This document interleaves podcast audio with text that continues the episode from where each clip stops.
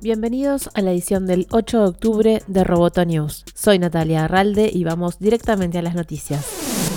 Una comisión del Congreso de Estados Unidos denunció abusos de Google, Facebook, Amazon y Apple por su posición dominante en el mercado y pidió que fueran divididas. Luego de 16 meses de investigación, el subcomité de competencia de la Cámara de Representantes concluyó que estas empresas aprovechan su predominio para erradicar la competencia y reprimir la innovación. Los legisladores alertaron que controlando el acceso a los mercados, estos gigantes pueden elegir a los vencedores y a los vencidos en la economía y explicaron que lo hacen cargando tarifas exorbitantes, imponiendo duros contratos y extrayendo datos personales y de negocios muy importantes. También que su posición dominante les sirve para mantener su poder de mercado, controlando la infraestructura en la era digital, así como otros negocios, lo que le permite identificar posibles rivales, comprarlos e incluso terminar con posibles amenazas a la competencia. El informe de 449 páginas dice que estas empresas han explotado su poder para incluso ser más dominantes. Simplemente se han convertido en monopolios que ya vimos en la era de los varones del petróleo o de los magnates del ferrocarril. El documento recomendó al Congreso que considere una serie de medidas como una legislación que obligue a estas compañías a separar sus populares plataformas de Internet de otras líneas de negocio, además de cambios en las leyes de defensa de la competencia.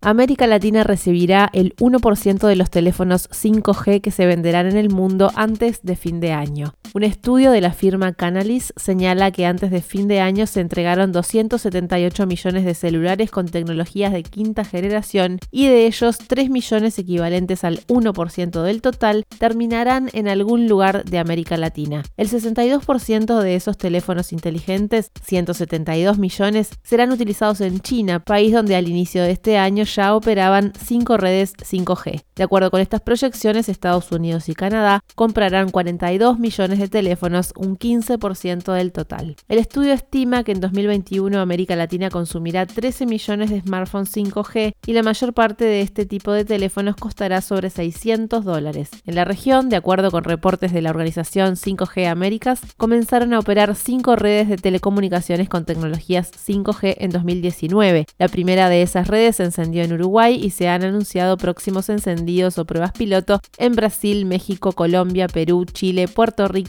y República Dominicana.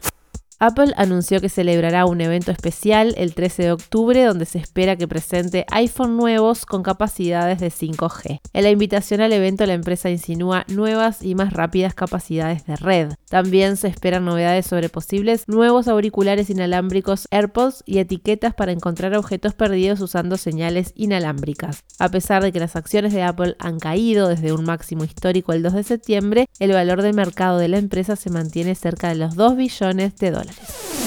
Roboto News es parte de Dovcast. Te invitamos a seguirnos en www.amenazaroboto.com, arroba amenazaroboto y facebook.com barra amenazaroboto. Hasta la próxima.